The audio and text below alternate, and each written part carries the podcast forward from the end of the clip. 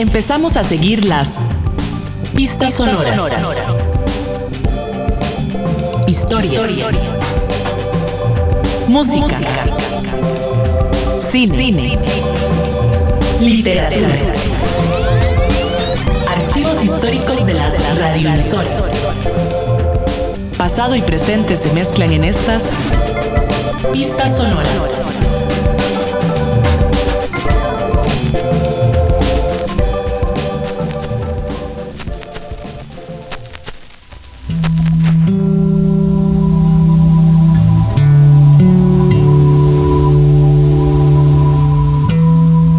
Nos acompaña en esta edición de Pistas Sonoras el periodista y editor español Ricardo Duda, que es colaborador de la revista Letras Libres, es columnista también en medios como El País de España, entre otros medios en línea.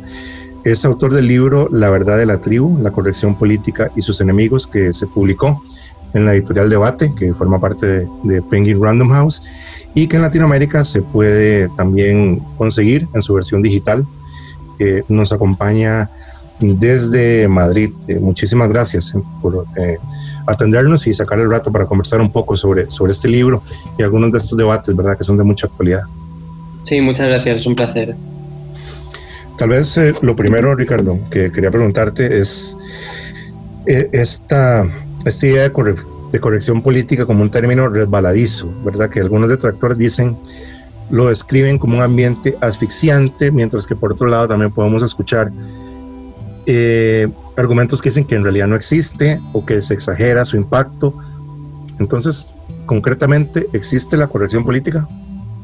Ese es el gran debate del libro que es creo que irresoluble porque es lo que pasa con las guerras culturales. ¿no? Las guerras culturales son las batallas políticas por el significado de conceptos, por, por la lucha por la hegemonía política. ¿no? Uno desea a lo mejor, eh, pues digamos, em, eh, luchar contra el adversario de, una manera en la que le puede evangelizar, le puede, le puede pues, cambiar los marcos para, ganar en esa batalla cultural. Entonces, claro, corrección política para, por ejemplo, yo lo que hago en el libro es decir, ¿qué es lo que cree que es la derecha la corrección política? Entonces, es esa especie de combinación de censura y puritanismo que denuncia muchas veces la derecha y también parte de los liberales, que, que, se extiende especialmente en la izquierda, ¿no? que, que a lo mejor pues ha, digamos, dejado de lado sus preocupaciones por la libertad de expresión, que eran clásicas en la izquierda durante los años 60, 70, y se ha centrado más en la protección de las minorías, en la protección de,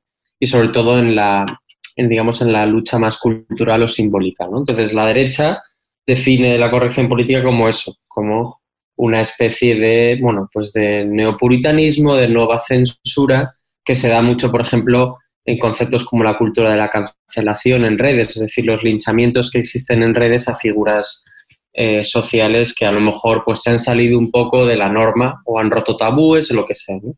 Por otro lado, por la izquierda tenemos que, eh, que también hay parte de razón, es que el concepto se ha utilizado en muchas ocasiones de manera muy, eh, sin explicarlo mucho y casi como una especie de arma arrojadiza. ¿no? Entonces se considera corrección política eh, pues a veces se utiliza simplemente para, para, bueno, pues para criticar a, la gente que hace, pues de alguna manera, críticas que se considerarían legítimas, ¿no? O que, por ejemplo, la izquierda considera que cuando la derecha ataca la corrección política, lo que está es atacando avances sociales y está atacando a las minorías y está atacando pues, avances morales. Que sería bueno también recordar un poco los orígenes del término, de esta sensibilidad, porque esto nos, nos lleva a, varias décadas atrás, quizás aunque mucha gente esté más familiarizada con el término corrección política por debates más recientes, pero bueno, esto empieza, podríamos decirlo que en los campus norteamericanos, estadounidenses de los años 80, es decir, no es nada, digamos, nuevo, solo que más allá del mundo anglosajón, quizás es más reciente eh, la disputa sobre esta corrección política, ¿verdad? De alguna manera se volvió una exportación cultural más de los Estados Unidos, podríamos decirlo, ¿no? Sí, total, y está muy bien visto eso porque es una de las, uno de los problemas que tiene en muchas ocasiones el debate público fuera de Estados Unidos. ¿no? En Europa, por ejemplo, y, yo que, estoy muy metido en el debate público en España, eh, muchas veces por, una cuestión de, de, no sé si llamarlo imperialismo cultural, pero por hegemonía cultural estadounidense adoptamos debates que a lo mejor no encajan en, en otras sociedades, ¿no? Entonces, eh, eh, eso es un problema porque tenemos cuestiones, por ejemplo, como la de la raza, que en Estados Unidos es central dentro del debate de las políticas de la identidad y dentro de la izquierda, incluso en la corrección política también hay ese debate. Sobre qué es lo que se puede decir, qué es lo que no se puede decir, hay que proteger a ciertas minorías porque el, país tiene un, pasado, Estados Unidos tiene un pasado muy oscuro de racismo, pero mm. es un debate que no se aplica igualmente en otras zonas, ¿no? en, otros, en otros países, por ejemplo en Europa.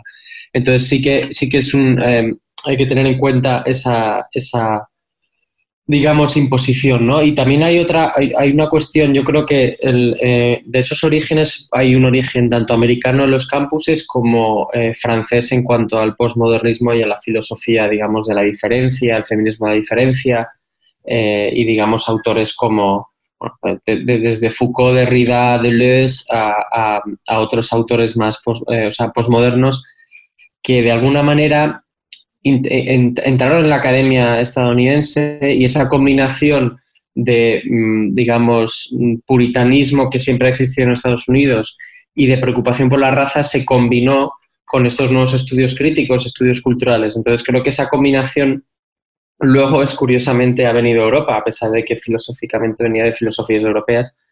y, creo que ahí es donde está el, el, el meollo, ¿no? el meollo más teórico que hay detrás. Que también otro asunto que podríamos plantearnos es por qué se ha potenciado tanto la discusión sobre el término corrección política en, los últimos años. ¿Qué papel pueden haber, pueden tener las redes sociales en que eh, esta, digamos, llamada guerra cultural no sea una cuestión de campus de la Ivy League estadounidense, sino algo que discutimos incluso hasta en América Latina? Hay una cuestión que, que, a menudo se señala, por ejemplo, cuando se critica la corrección política en los campus, esto casi todo es un debate estadounidense, pero bueno, también anglosajón, ¿no? En Inglaterra y en Reino Unido es, también muy, muy común. Eh, y es la idea de que, bueno, estos son debates muy minoritarios de, de unas, de unas eh, pues, digamos, élites intelectuales que, evidentemente tienen el privilegio de acudir a, universidades de élite, ¿no?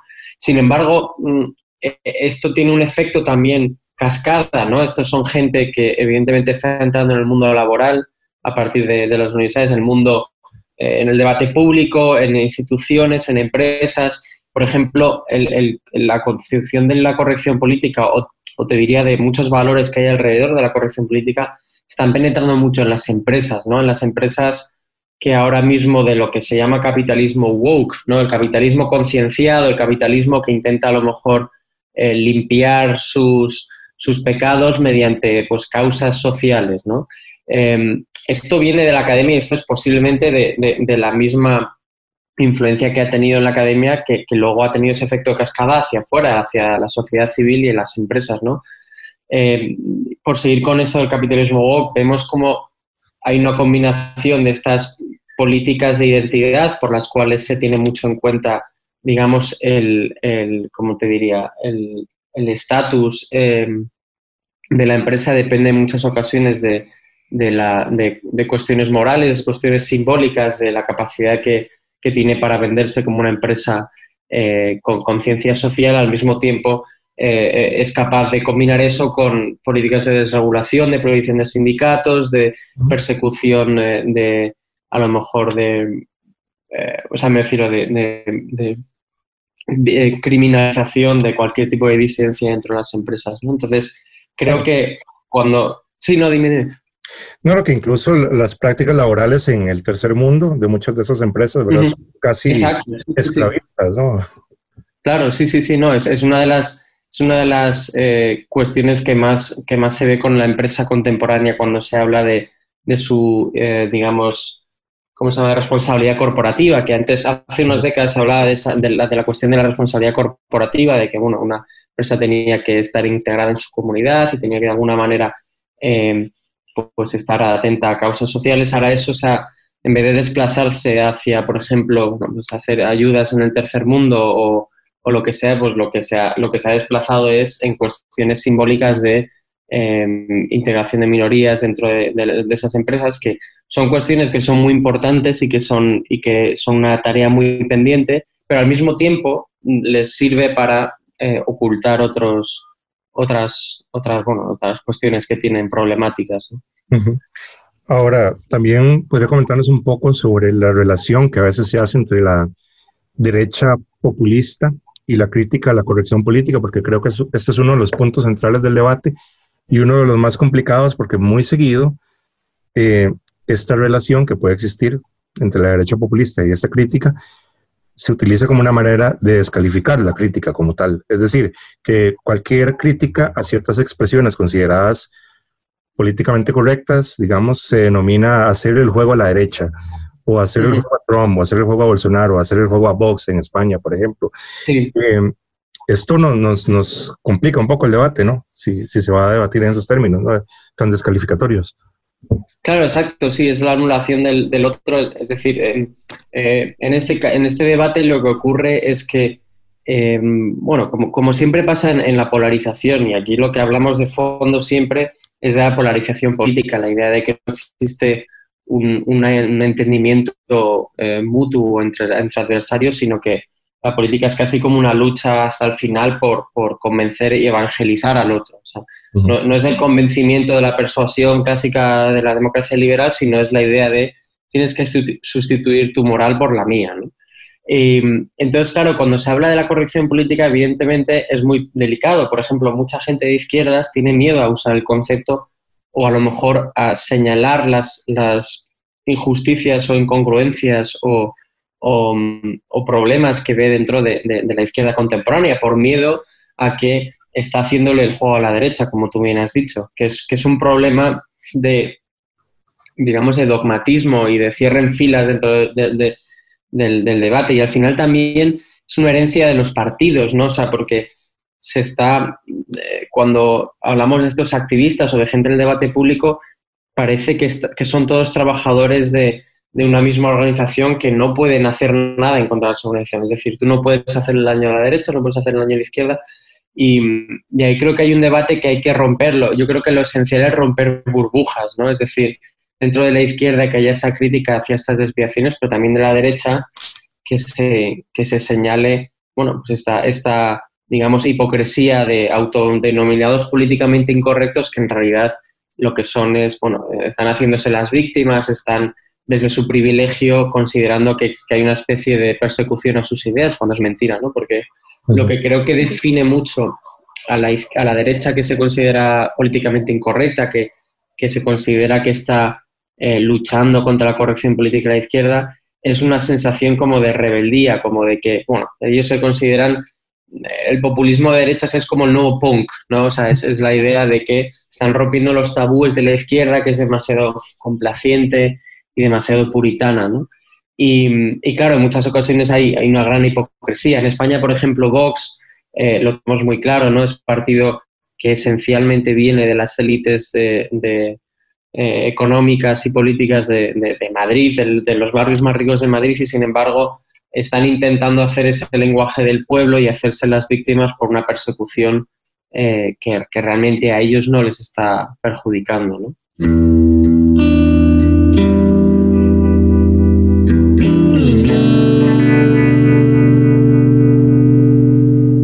Quería preguntarle también sobre esta idea de que al menos en el caso europeo y estadounidense, el populismo de derecha alguna gente lo analiza, lo ve como una supuesta reacción a la corrección política. Ahora, quizás eso es hacer un análisis muy de brocha gorda sobre las preferencias políticas de la gente, pensando que solo los factores, digamos, culturales tienen un peso en este apoyo a líderes como, como Orbán en Turquía o el mismo partido Vox allí en España, pero creo que habría que complejizar un poco más esa relación, ¿no?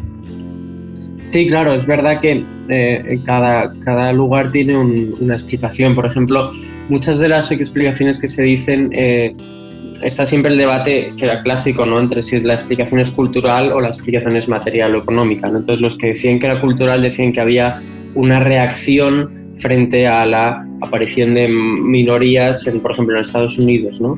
Eh, eh, y a la idea de que a lo mejor la población blanca estaba perdiendo su poder y su hegemonía cultural.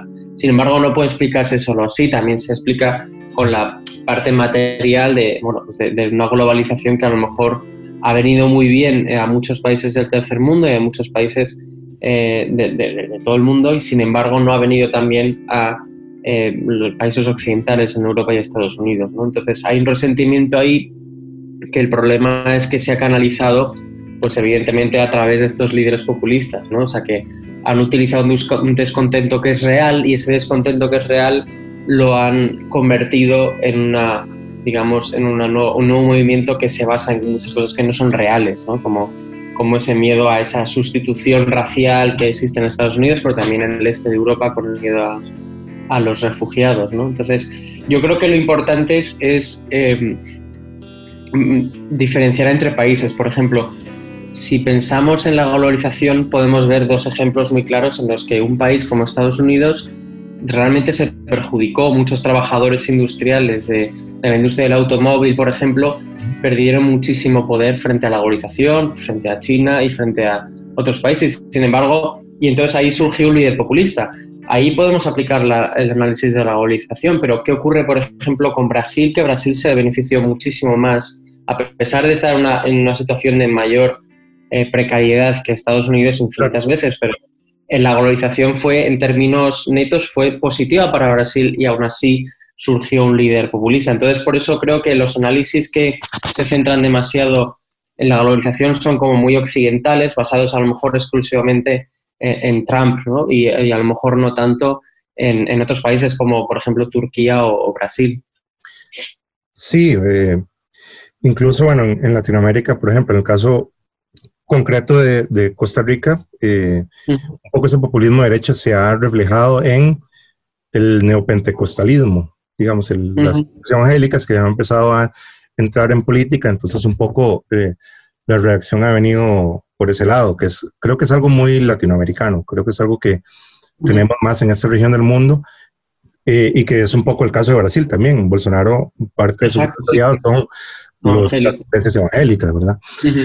Ahora, sobre la idea que usted nos, nos habló hace un momento de esta a veces quizás caricaturización de una izquierda puritana y una nueva derecha supuestamente punk y políticamente incorrecta. Eso me lleva a la mente un libro eh, que creo que usted lo, lo cita también en, su obra, que se llama Muertos los Normies, que salió en el 2016 de la periodista... ¿Cuál, perdón, Muerte a los Normies, de Angela Nagel. Ah, sí, sí, claro, sí, sí. Eh, eh, bueno, un poco lo que comenta el autor es que el legado de irreverencia, de rechazo a los convencionalismos, incluso de, de, este odio a la gente normal o los normies, entre comillas, ¿verdad? Es un legado de la contracultura, de la contracultura de los años 60 es que ahora la izquierda, de alguna manera, en, en, algunos sectores concretos, no en todo, pero en algunos sectores es la cultura oficial, es la cultura de los medios de comunicación, es la cultura de la industria del entretenimiento, sobre todo de la academia. Entonces, quería preguntarle si estos valores contraculturales, que podríamos decirle de libertad de expresión, expresión individual, quizás son víctimas de su propio éxito fueron normalizados dentro de la sociedad capitalista contemporánea y por eso puede parecer más bien que lo contracultural es, oponerse a esto. Sí, totalmente, estoy muy de acuerdo y creo que es un análisis bueno. Eh, hay un libro muy interesante que se llama Revelar se vende, que, tiene, que, que, habla de esa, de esa, digamos, mercantilización de la rebeldía, ¿no? Es decir, la rebeldía que era el, el concepto de los años 60, de la idea del antiautoritarismo, y no solo del antiautoritarismo, sino una especie de antiautoritarismo como infantil, ¿no? En contra de, bueno, pues la idea de prohibido prohibir y todo esto, eh, digamos que se ha sedimentado dentro de la cultura y del mismo modo que la, la socialdemocracia también ha vencido, o sea, ha muerto de éxito, es decir, que todos los valores, al menos en, las, en, los, en los estados europeos eh, especialmente, eh, la socialdemocracia ha dejado casi de ser una opción política para ser la realidad de la sociedad ¿no? y de los estados.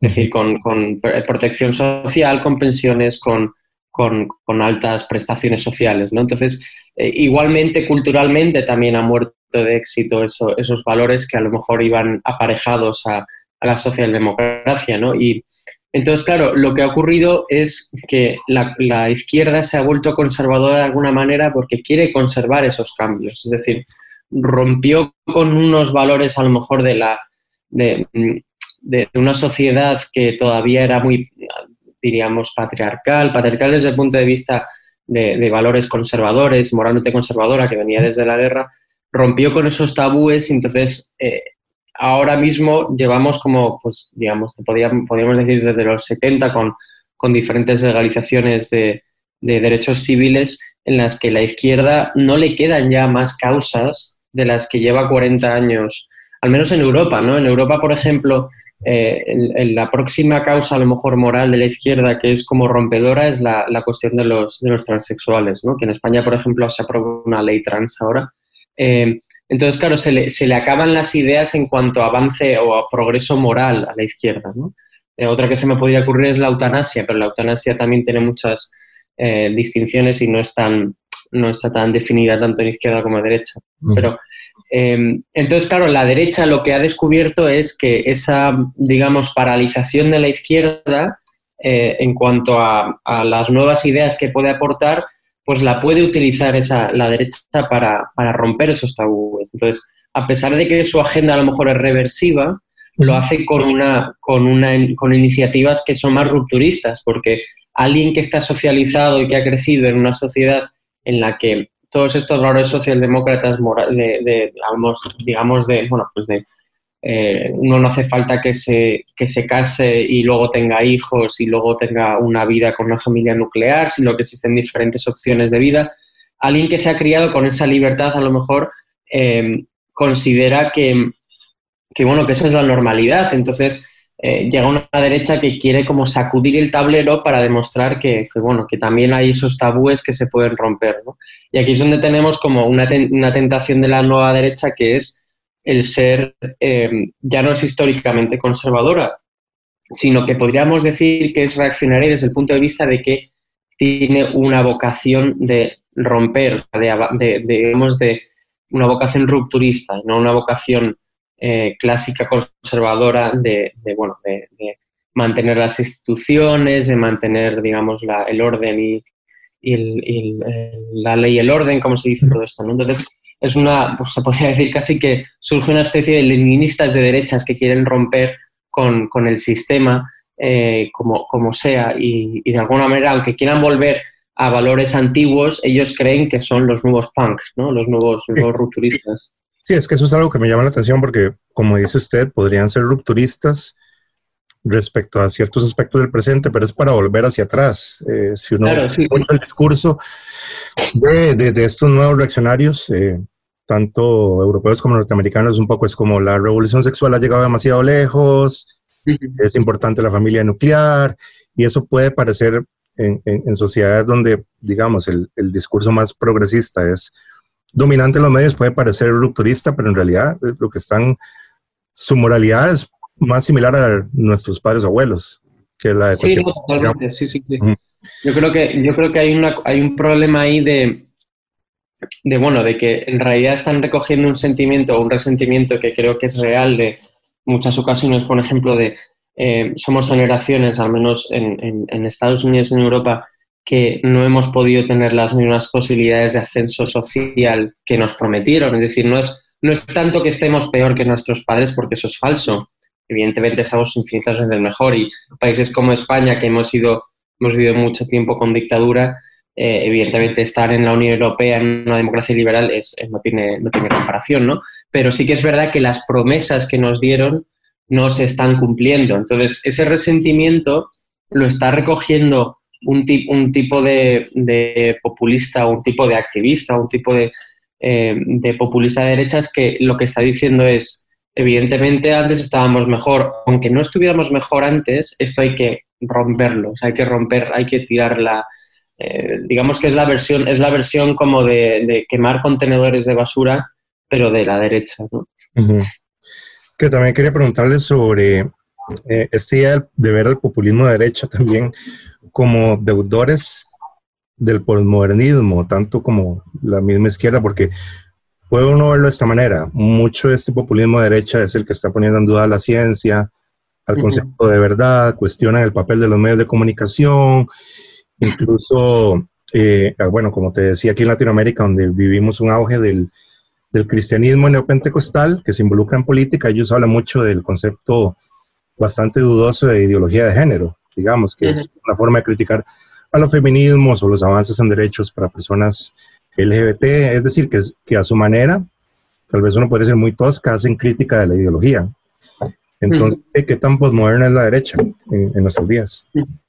Sí, es verdad que es posmoderna desde el punto de vista de, o sea, diríamos que, por ejemplo, Trump y, la, y digamos, el populismo que ha sabido muy bien eh, usar, usar, los medios, eh, es posmoderno desde el punto de vista de que casi como, como que piensa que todo es un simulacro, ¿no? un poco como, como los posmodernos. Es la idea de que eh, lo que importa son las interpretaciones y no los hechos, y es la idea de que eh, no existen fallos, existen, mm, mm, eh, o sea, es decir, uno no se equivoca en política, lo que ha hecho es vender mal el marco, vender mal, el, digamos, la, como una especie de guerra de, de, interpretaciones o de marcos o de frames, como dicen, como dicen los anglosajones, ¿no? Entonces, ellos sí que, evidentemente, hay una especie de cinismo por el cual eh, mm, han dicho, si esto es lo que los postmodernos de izquierdas han estado haciendo, es algo que también tendríamos que hacer nosotros. ¿no? Es ese cinismo de una derecha que dice mm, que tiene que hacer guerra cultural y que considera que la guerra cultural es una guerra de absolutos, no es una guerra en la que vamos a decir, oye, hay que defender las instituciones, no os paséis o vamos a proteger algunos valores, no, no, es una guerra en la que vale todo. Y lo hemos visto con Trump y ya se ha convertido en un cliché señalarlo, pero es, muy importante cómo ha, creado esa, esa polarización, eh, digamos, de, burbujas tribales, ¿no? que es algo que siempre ha existido, pero que esta vez lo han utilizado para, de una manera más bélica. ¿no? Es, casi como una idea de, como una guerra híbrida, como, como se considera, por ejemplo, el concepto de guerra que tiene ahora mismo Rusia con los países del este, que es la idea de la intoxicación, la desinformación, la idea de que, de que se ganan mejor las mentes de esta manera que, mediante otras estrategias. ¿no? Entonces, es posmoderna la derecha en ese sentido, esta derecha populista, porque ha sabido que la democracia es de audiencia. la democracia es mediática, de audiencia, y que el concepto de democracia liberal es una cosa de idealistas liberales que no existe ¿no? en la realidad. Claro y también hace mucha política de, la identidad, ¿no? No podemos decir que solo la izquierda eh, se, está dominada por, por, esta idea más identitaria, sino que también mucho de la derecha populista es política de la identidad, solo que para personas blancas, europeas. O, sí, exacto, ¿no? Y realmente el, eh, si vamos siglos atrás, los que crearon la política de la identidad es, es la, digamos, la derecha nacionalista o los, o los románticos que, que creían en una concepción del, del, de la nación muy centrada en la raza y muy centrada en el territorio, ¿no? Entonces, y hacían, evidentemente, eh, las, las, primeras políticas de la identidad, ese, nacionalismo excluyente de, de, bueno, el nacionalismo que luego desembocó en los totalitarismos, ¿no? O sea, esa es la mayor política de identidad.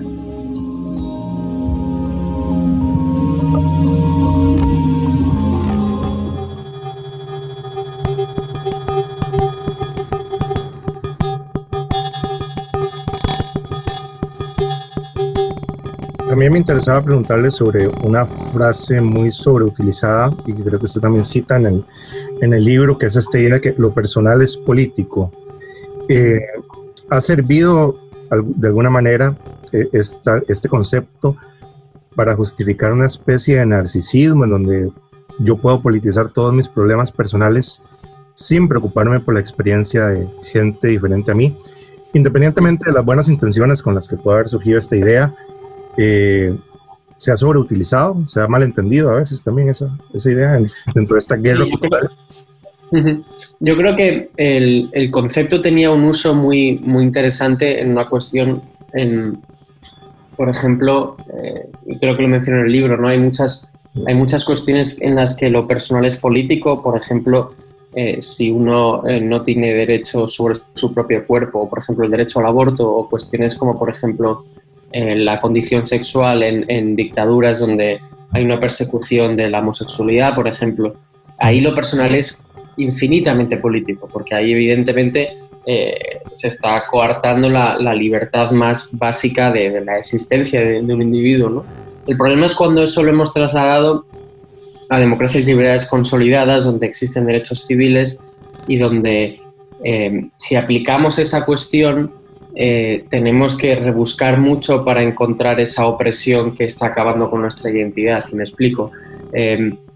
en una sociedad como en una sociedad europea, por ejemplo, donde existen eh, protecciones sociales, derechos civiles, donde existen constituciones que garantizan tus, libertades, em, existen muchísimas cosas que siguen siendo en lo, en lo personal es político, pero cada vez son menores, ¿no? Porque evidentemente son las democracias liberales lo que hacen es darte una una carta de derechos y, te, y no te están determinando qué hacer con esos derechos y con esas libertades. ¿no? Eh, entonces, lo personal político, o sea, la, cuestión de que lo personal es político se ha convertido en una cosa de exposición de tu identidad en el debate público. Tú no llegas al debate público para decir, pues como, la, imaginemos la concepción más básica de la política, ¿no? Eh, uno llega y ve que en su barrio hay unos problemas de alcantarillado, entonces se involucra en una organización política para resolver un problema material, lo que sea.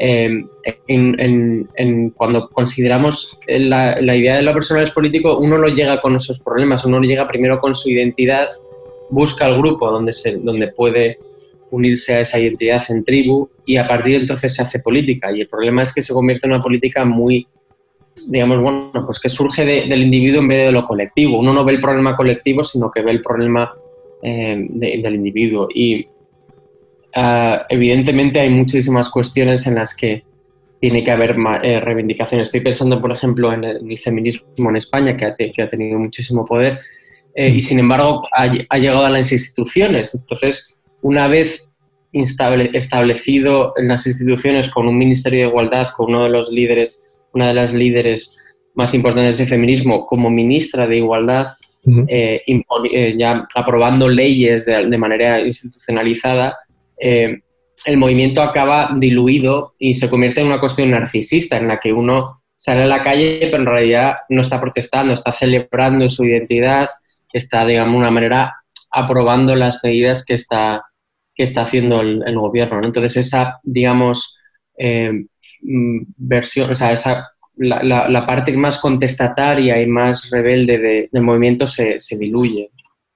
Claro que uh, lo que usted nos está diciendo también tiene que ver con otra división más que, que, existe en la izquierda política, aunque ya por sí está, siempre ha estado muy dividida, que es como hay cierta postura de una izquierda de inspiración marxista, digamos, incluso en Latinoamérica todavía se ve eso, que se pretende más tradicional y que habla como de poner a la clase social por encima de cualquier otra categoría identitaria.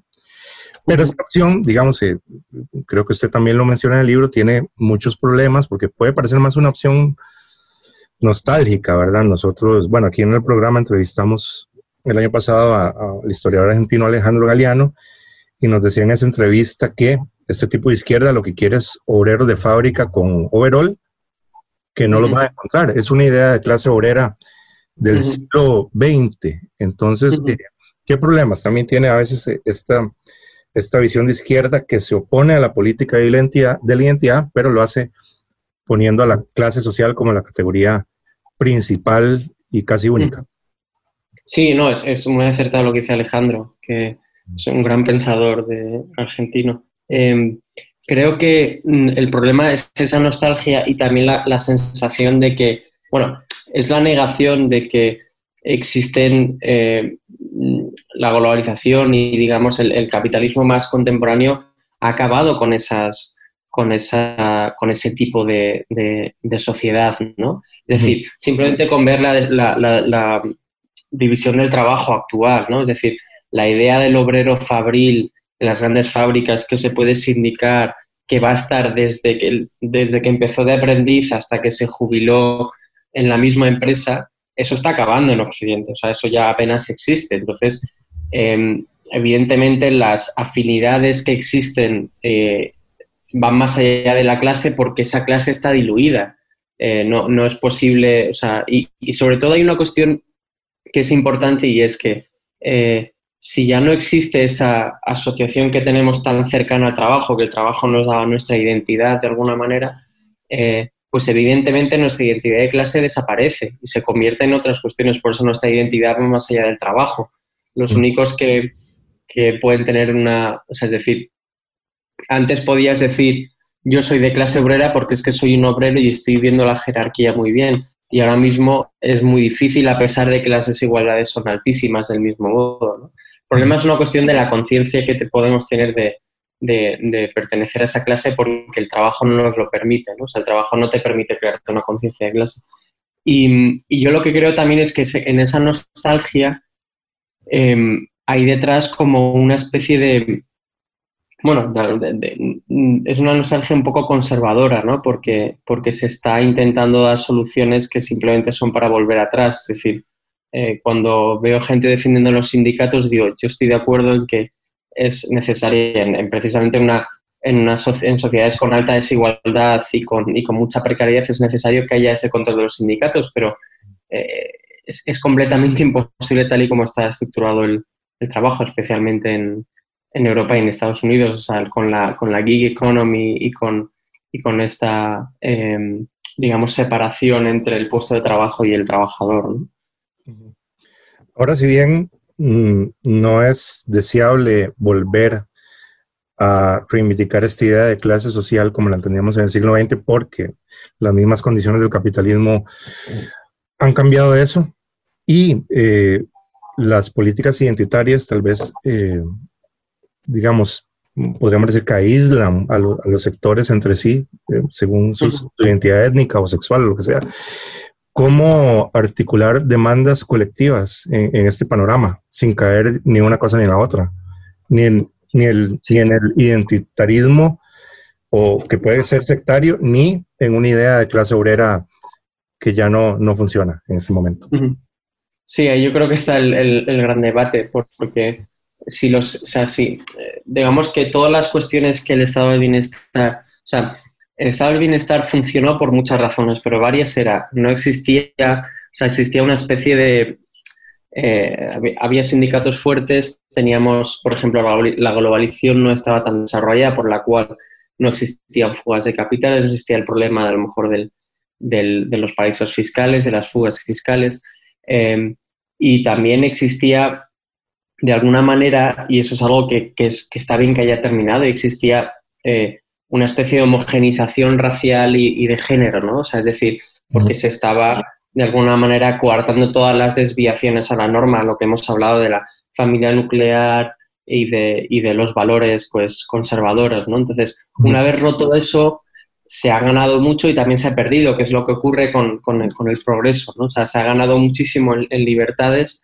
y se ha ganado muchísimo en, en cuestiones como, bueno, algunas instituciones como em, que podían ser opresoras para muchos, ¿no? Y sin embargo se ha perdido, se ha perdido la, la ¿cómo te diría? La, la base comunitaria, ¿no? De, por la que uno a lo mejor, pues, eh, de alguna manera, al, al crear una, al tener una familia, al estar casado, al comprarse una casa, estaba más involucrado en su, en su municipio, en su, en su ciudad, en lo que sea, en su barrio, eh, y hay muchas cosas que han desaparecido. No existe esa sensación de comunidad que, por ejemplo, en Estados Unidos es muy importante, ¿no? Esta idea de, mm. bueno, de, la comunidad, ¿no? De, formar parte de la comunidad, de estar en el, a lo mejor en, eh, colaborando con, con, la junta del colegio, con los profesores o colaborando con, eh, de alguna manera con el activismo y esa mm. especie de filantropía y caridad a nivel básico que ha desaparecido porque, porque evidentemente se han acabado con esas instituciones clásicas de conservadoras, ¿no? Entonces, es, es, muy, es muy complicado unificar ahora. O sea, eh, eh, hay, hay, un libro muy interesante que es de Paul Collier que se llama, que no recuerdo ahora, pero sobre, sobre el capitalismo, cómo salvarlo, y él señala una cosa muy interesante y es que el, el ¿cómo se llama? las clases sociales más bajas ahora no, como tienen trabajos muy precarios y como no tienen esa, digamos, esa posibilidad de estar en una empresa con esa estabilidad que había antes, eh, se refugian en la bandera, se refugian en lo único que les queda como, como, una, como algo a lo que agarrarse, ya que no tienen el trabajo, ya que no tienen la identidad que les proporcionaba, es decir, soy un obrero de esta fábrica durante toda la vida, se agarran a los, al nacionalismo. Y las élites, que sí que a lo mejor tienen trabajos que todavía puede uno sentirse orgulloso de ellos. Es decir, si uno tiene un trabajo liberal, puede decir, puede decir que es un diseñador, un periodista, un abogado, puede crearse esa identidad con ese trabajo, porque dice, yo no necesito la nación para protegerme o, el valor de nación, de patriotismo, porque yo tengo esa identidad en el trabajo. Entonces ahí es donde creo que está la clave del futuro, ¿no? Eh, si seguimos con esa, con esa disparidad y esa desigualdad, eh, va a haber unas clases bajas que ya lo estamos viendo, se están desplazando más hacia discursos patrióticos y nacionalistas, ultranacionalistas y de ultraderecha, mientras que la izquierda sigue es como la, digamos, la población educada, la población con formación, que, evidentemente pues mira por encima del hombro a, esas clases más bajas, ¿no? Y ahí es donde creo que está la tensión de, nuestra época. Claro, eh, eso era algo que me interesaba preguntarle también y es cómo ha sido la actitud de algunas de estas, digamos, como las élites profesionales o liberales o progresistas, no solo en Europa, en Estados Unidos, sino incluso en los mismos países latinoamericanos, cómo ha sido la actitud hacia los votantes, por ejemplo, de Bolsonaro, de Trump o de Vox, porque a veces parece que nada más eh, se tratan como intocables, ¿no? Como esta gente racista, esta gente son solo nuevos fascistas, no se dialoga con ellos, pero como, como, como la, digamos, el progresismo no podría quedarse sin dialogar con una parte tan importante del electorado y nada más menospreciarlos como... Sí. ¿Cómo, ¿Cómo se ve ese debate, por ejemplo, en, en España? Yo creo que es, el, es un gran debate, por ejemplo, algo que ha tratado con, de manera muy interesante Thomas Piketty en, en, el, en el Capital, eh, no me acuerdo cómo se llama el último, Capital del siglo XXI, eh, que él, él, menciona que de, de, manera muy rigurosa cómo los partidos de izquierdas han, han, dejado, han perdido el voto obrero, que eso es algo que se ha visto de manera anecdótica, se ve constantemente, pero él menciona que, que ese ha habido un desplazamiento en el que antes los partidos conservadores eran los que, con, los que recibían el mayor voto de, las élites educadas, ¿no? Y eso se ha invertido completamente. Ahora son la, es la izquierda la que recibe el voto de, los universitarios, de las, las, élites educadas o las élites cognitivas. Entonces esto ha dejado a la, clase, a la clase obrera abandonada de alguna manera. Eh, y evidentemente lo que está haciendo la derecha es rescatar eso que ha, que ha dejado abandonado la izquierda eh, y le está saliendo bien porque le puede, le puede ofrecer cuestiones como lo que he dicho antes, ¿no? de, la, de la bandera y, de, y, del, y del, patriotismo, incluso de la xenofobia y nativismo. ¿no? Em, entonces, yo creo que uno de los problemas que tiene la izquierda con, en, en, en estos años es precisamente el poder recuperar, o sea, digamos, hacer una alianza entre las élites educadas y las clases bajas. ¿no? Y difícilmente creo que la va a poder hacer si sigue, si sigue en esta deriva, digamos, tecnocrática, en la que de alguna manera eh, bueno, pues, eh, los valores de izquierdas ahora mismo son cuestiones que, que, no hablan a la clase baja. ¿no? O sea, por ejemplo, los conflictos que hemos visto en, en, en Francia con los chalecos amarillos, que había protestas contra la subida de, los combustibles, eran medidas que desde las urbes se consideraban como un avance social porque eran medioambientales y, ecológicas y sin embargo sobre el terreno tenía muchísimos detractores de gente que a lo mejor ante la falta de, infraestructuras eh, de transporte pues necesitan depender mucho más de su coche o necesitan depender mucho más de un combustible que a lo mejor eh, pues un trabajador liberal que coge el metro o la bici en el centro de París no mm. necesita. Entonces yo creo que la unión entre demandas que considera el, votante urbano positivas, tiene que también eh, tener en cuenta el, votante ese desencantado que está fuera de, su, imagen. Yo creo que hay una ceguera con respecto a determinadas cosas que la izquierda considera que son correctas y no cree que tenga la necesidad de persuadir sobre ellas. Y eso es un problema en la política. ¿no? O sea, uno puede eh, considerar que lo que es suyo eh, no hace falta convencer a nadie, porque nunca ha existido algo que de manera automática se, eh, digamos, convenza a todo el mundo, ¿no? Y, parte de la política democrática es, es, la persuasión. Y creo que hay un problema con eso cuando, cuando estamos dejando fuera de, de, a lo mejor de cuestiones tan importantes como el medio ambiente o como el cambio climático, estamos acusando a, gente a la que le está afectando de manera inmediata las medidas o las políticas estas, les acusamos de negacionistas, en vez de a lo mejor pensar que, bueno, que, que, que, no vamos a poder hacer una política eh, medioambiental seria si no integramos a, a los desfavorecidos que están, digamos, inmediatamente afectados por esas políticas.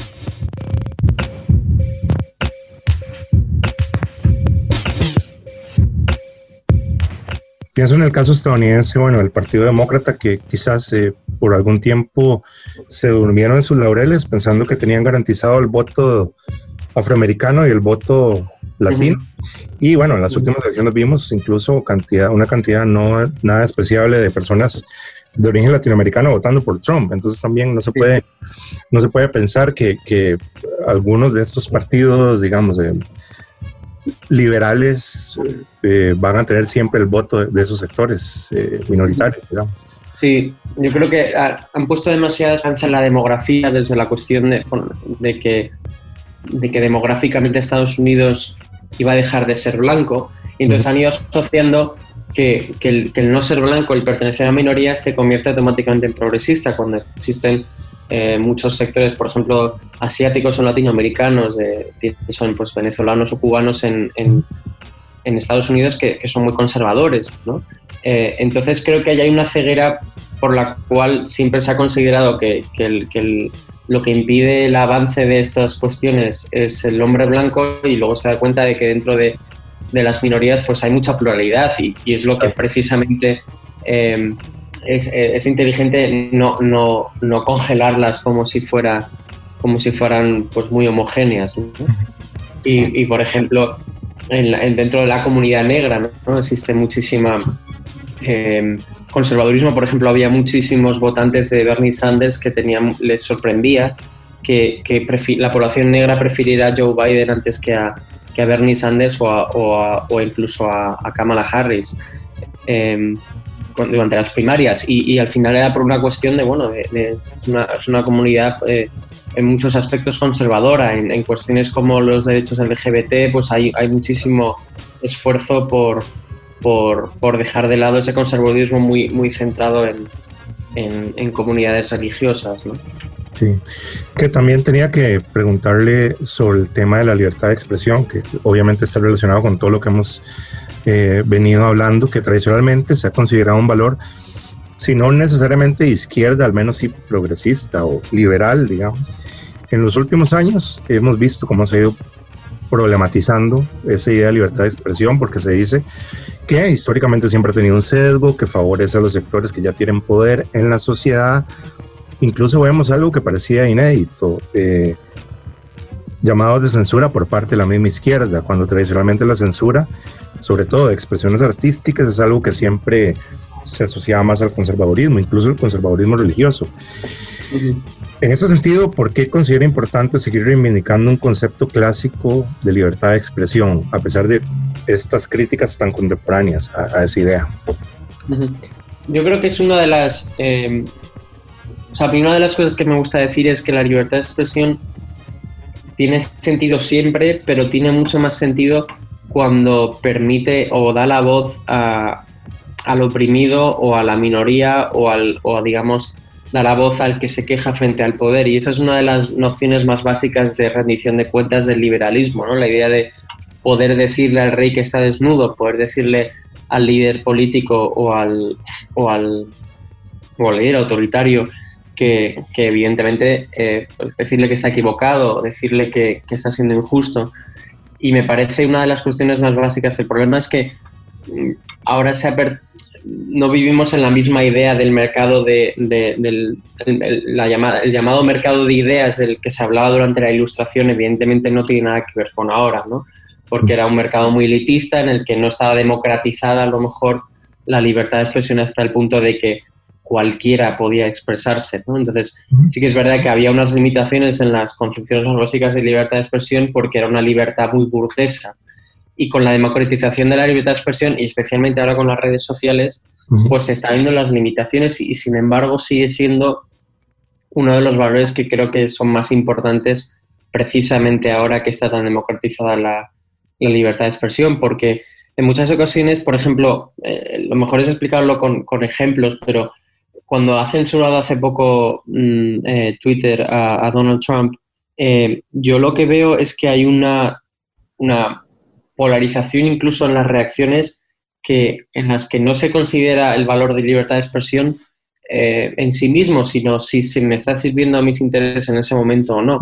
Entonces, muchos de izquierdas están contentos de que hayan ah, eliminado la cuenta de Donald Trump, muchos de derechas no están contentos porque la hayan eliminado la, cuenta y nadie debate sobre si de verdad una empresa con tanto poder, con tanto poder de, de, control de la conversación pública global, si deberíamos permitirle que tenga ese poder, sobre todo sin rendición de cuentas democrática, ¿no? Entonces, eh, y aquí va más allá, va más allá de, de, digamos, de ideologías, es una cuestión de, eh, por ejemplo, eh, ahora mismo consideramos que todos los, los digamos, los directores y, y, fundadores de todas esas empresas tecnológicas son demócratas, son liberales, son cosmopolitas, son favorables a ciertos valores, pero ¿quién nos dice que en este cambio que estamos viendo tectónico de, de, de la política hacia populistas de derechas, ¿Quién no nos dice que va, dentro de unos años, eh, Twitter lo gobierna alguien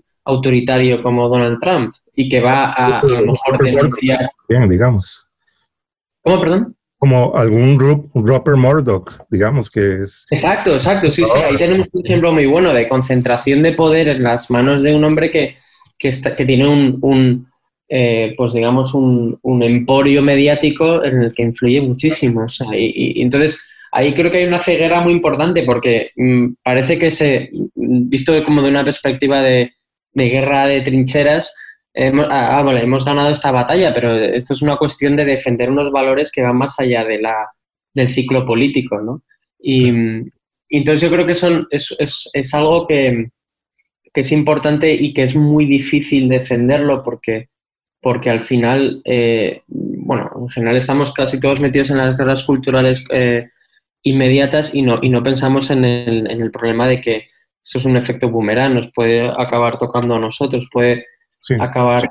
yo lo pienso, por ejemplo, con la idea de, por ejemplo, tenemos, durante las protestas de Black Lives Matter en, en Estados Unidos, eh, había mucha gente eh, llamando a la acción y al activismo que estaba dentro de, la, de, los derechos, del derecho reunión y derecho manifestación, pero imaginemos que, que tenemos un Twitter o un Facebook gobernado por alguien que está considerando que eso es una incitación a la violencia y que va a censurar todas las cuentas que estén diciendo sal a la calle a protestar. Entonces, eh, eh, es fácil, es muy fácil que la, que, la cuestión se dé la vuelta y acabe perjudicando a los que se están alegrando eh, ahora, por ejemplo, con, con, la, con la censura Trump.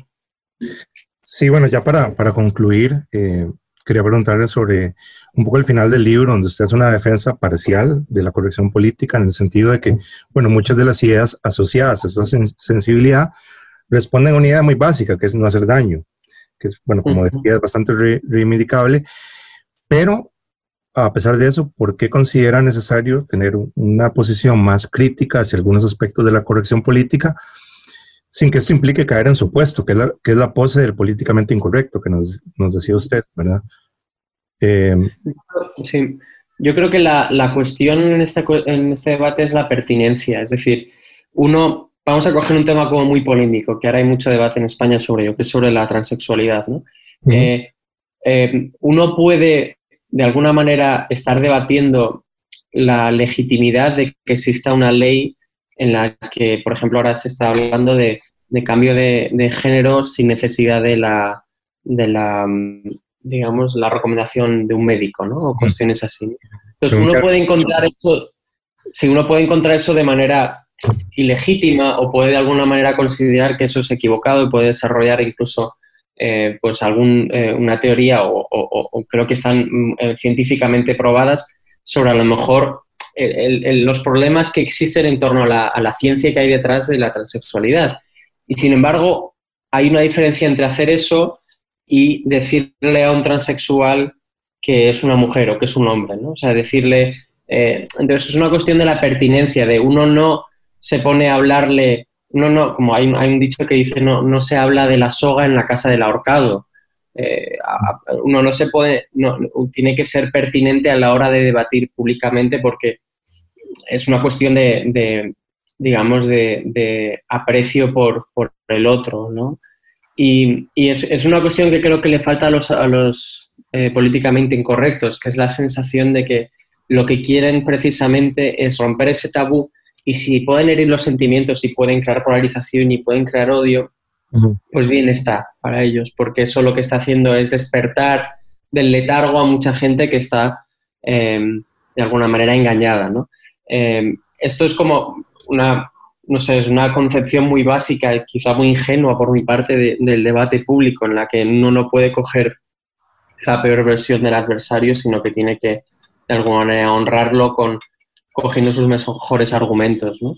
Es, eh, como, explico, como explico en el libro, es una cuestión un poco ingenua porque al fin y al cabo es algo que no, no, vemos que esté cambiando y que en el debate público en redes especialmente es muy polarizado, pero creo que es algo a tener en cuenta en cuanto a, bueno, pues que, que es, la, es la base de la libertad de expresión, ¿no? O sea, evidentemente la libertad de expresión es válida para todos los discursos, pero, pero creo que cuanto más válida es es para, bueno, pues para, para el debate público, para la conversación pública y para el, para el avance de, pues, estos valores. ¿no? Claro. Bueno, eh, le agradecemos muchísimo al periodista y editor español Ricardo Duda, que es autor del libro La verdad de la tribu, la corrección política y sus enemigos, que está en la editorial Debate. Muchísimas gracias por haber sacado el tiempo para conversar con nosotros desde Madrid. Muchas gracias a vosotros, un placer.